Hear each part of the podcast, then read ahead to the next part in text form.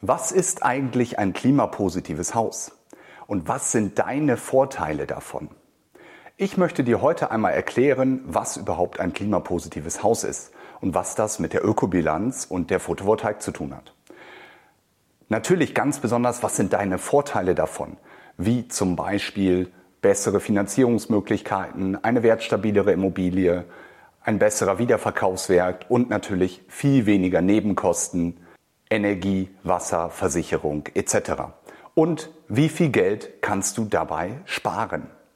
All dies erfährst du nach dem Intro. Dein Bauexperte mit Tobias Stahl. Alles, was du zum Thema Hausbau, Sanierung und Nachhaltigkeit wissen musst. Seit eineinhalb Jahren arbeiten wir nun daran, endlich unser erstes klimapositives Haus fertigzustellen. Und wir sind ganz kurz davor. In zwei Wochen wird es soweit sein und werden wir euch dieses Haus im Rahmen eines Tag der offenen Türs einmal vorstellen. Aber was ist überhaupt ein klimapositives Haus? Was verbirgt sich dahinter? Was sind deine Vorteile, die du davon hast? Und wie viel Geld sparst du dadurch? Diese drei Themen möchte ich dir heute einmal erläutern. Ein klimapositives Haus bedeutet, dass das Haus über den Lebenszyklus, also über die 50 Jahre, die es üblicherweise am Markt bestehen sollte. Ich glaube, dass das sehr kurz gemessen ist. Gerade bei unseren massiven Häusern glaube ich, dass so 60, 70, 80 Jahre Lebenserwartung realistischer ist. Aber wer weiß, in der schnelllebigen Welt, die DIN-Normen schreiben 50 Jahre vor und dementsprechend müssen wir damit rechnen. Es ist ein Haus, was über die 50 Jahre Lebenserwartung in der Summe keinen Umweltschaden hat. Und das ist natürlich nur möglich über Kompensation. Also ein Haus zu bauen, wo so gar kein Umweltschaden ist, ist schon sehr, sehr schwer. Ähm, die Materialien müssen irgendwie produziert werden und wenn es auch noch so ökologisch und sinnvoll ist, sie müssen zur Baustelle gebracht werden, sie müssen dort verarbeitet werden. Ähm, es ganz auf Null zu kommen, ist physikalisch unmöglich. Es geht nur über Kompensation. Aber das bedeutet nicht, dass man jetzt blind sagen sollte, ich kompensiere einfach alles, sondern es ist natürlich der Anreiz an uns Experten, an uns Bauunternehmer, an uns Architekten, dass wir in der Materialauswahl, in der Planung des Gebäudes, in der Konzeption und natürlich ganz besonders auch in der Ausführung darauf achten, dass der Umweltschaden des Hauses so klein wie möglich sein sollte. Und das ist genau unser Job und darauf achten wir sehr genau. Das, was dann aber überbleibt, wenn man nun ein sehr energiesparendes Haus gebaut hat, wenn man nun das Haus optimal gedämmt hat, so dass es möglichst wenig Energie verbraucht, das muss dann über die Erzeugung von erneuerbaren Energien, Strom, kompensiert werden. Die Ökobilanz ist das Tool, was den Umweltschaden eines Hauses berechnet. Dort kann man das Ganze grob in drei Teile unterteilen, die auch bei den 100 Häusern, die wir in den letzten Jahren dort in der Baumeisterhausgruppe überprüft haben, ungefähr jeweils zu einem Drittel in dem ganzen Haus gewichtet sind. Das erste ist die graue Emission. Also das sind der Schaden, der der Umwelt entsteht durch die Herstellung des Gebäudes, also durch die ganzen Materialien, die erzeugt werden, Stahl, Zement und alles, was dort sonst noch verarbeitet wird, durch die Instandhaltungsmaßnahmen während der Lebenszeit des Gebäudes und am Ende durch den Rückbau. Dies sind ungefähr ein Drittel. Ein weiteres Drittel sind die Energie in den 50 Jahren, die man braucht, um das Haus zu beheizen und belüften.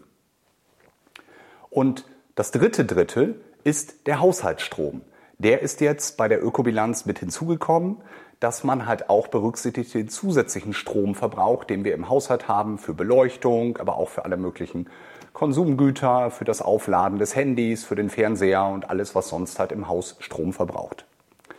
Und somit fassen wir zusammen, ist ungefähr ein Drittel die Herstellung, Instandhaltung und Rückbau, die sogenannte graue Emission des Gebäudes. Zwei Drittel sind Energieverbrauch, also Strom in den 50 Jahren. Und somit ist der größte Hebel natürlich, den Stromverbrauch zu reduzieren und damit den Umweltschaden des Gebäudes zu reduzieren. Dies macht man üblicherweise über eine Photovoltaikanlage, die man auf das Dach baut. Und somit gibt es einmal klimapositiv im Betrieb.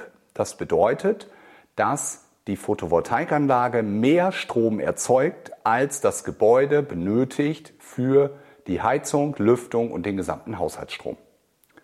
Das kann man genau berechnen auf beiden Seiten, den Verbrauch und das, was die Photovoltaikanlage erzeugt.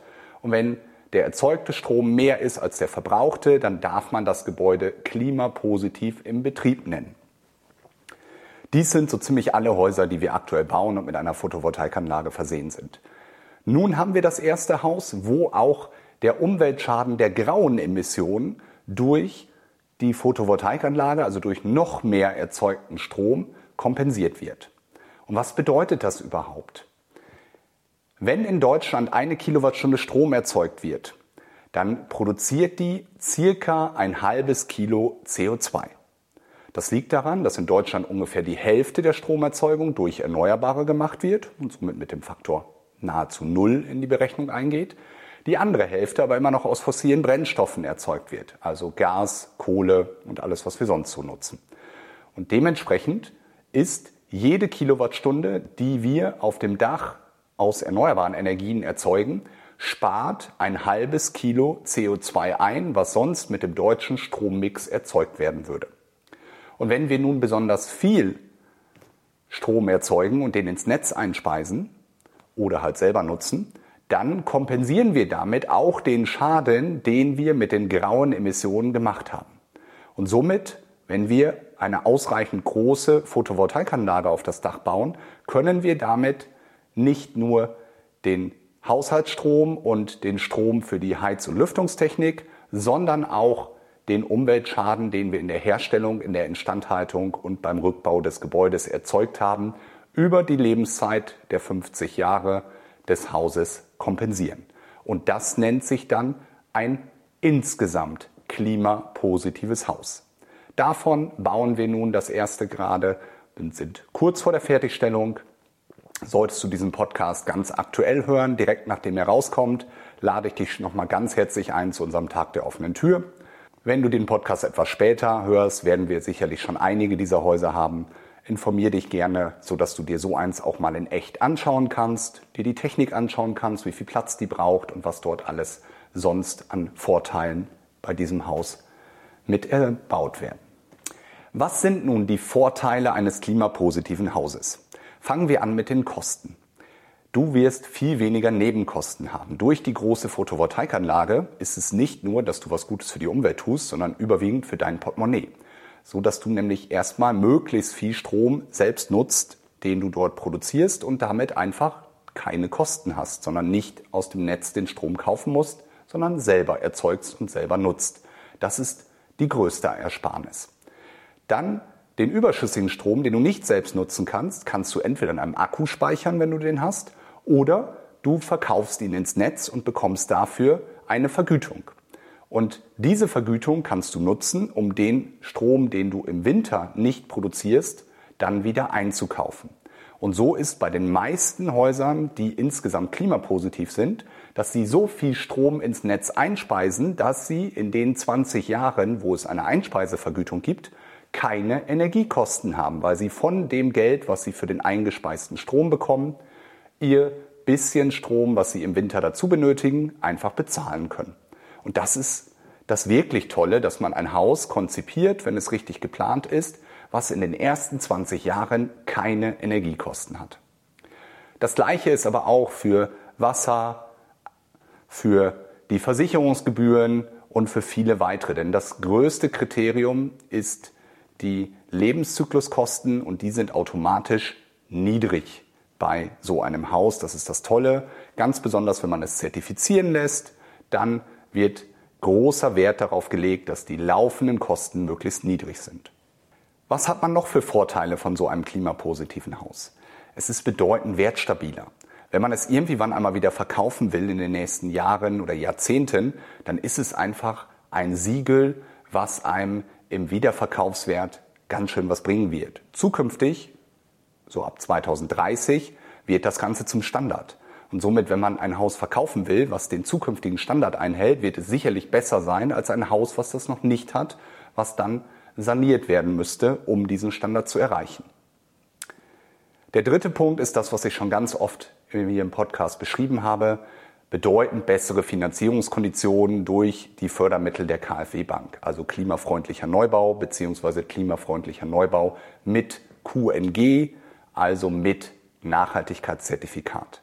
Dadurch spart man aktuell ca. 250 Euro im Monat nach Abzug aller Mehrkosten für Selbstnutzer und Kapitalanleger oder 400 bis zu 500 Euro im Monat für Familien mit Kindern und geringem Einkommen. Also das rechnet sich sehr gut. wenn man all das zusammenrechnet, dann ist man schnell bei 500 Euro, die man an Kosten im Monat sparen kann, an gesparten Energiekosten, niedrige Nebenkosten, niedrige Versicherungsgebühr und natürlich ganz besonders die monatliche Rate. Bei Familien sogar 600 bis 700 Euro, die man sparen kann. Und dies ist der dritte wichtige Punkt, die Kosten, die man spart. Also warum ein klimapositives Haus? Um etwas Gutes für die Umwelt zu tun. Das ist natürlich erstmal der Sinn, der dahinter steckt. Deine Vorteile sind niedrigere Nebenkosten, wertstabilere Immobilie, höherer Wiederverkaufswert und eine bedeutend bessere Finanzierung. Was bedeutet das konkret für dich? Bis zu 500 Euro pro Monat spart man in der Finanzierung für Familien, circa 250 Euro für alle anderen, also Kapitalanleger und Selbstnutzer und Nochmal circa 250 Euro spart man an Energiekosten durch den Kauf und Verkauf des Stroms der Photovoltaikanlage und den niedrigeren Nebenkosten für Wasser, Versicherung etc.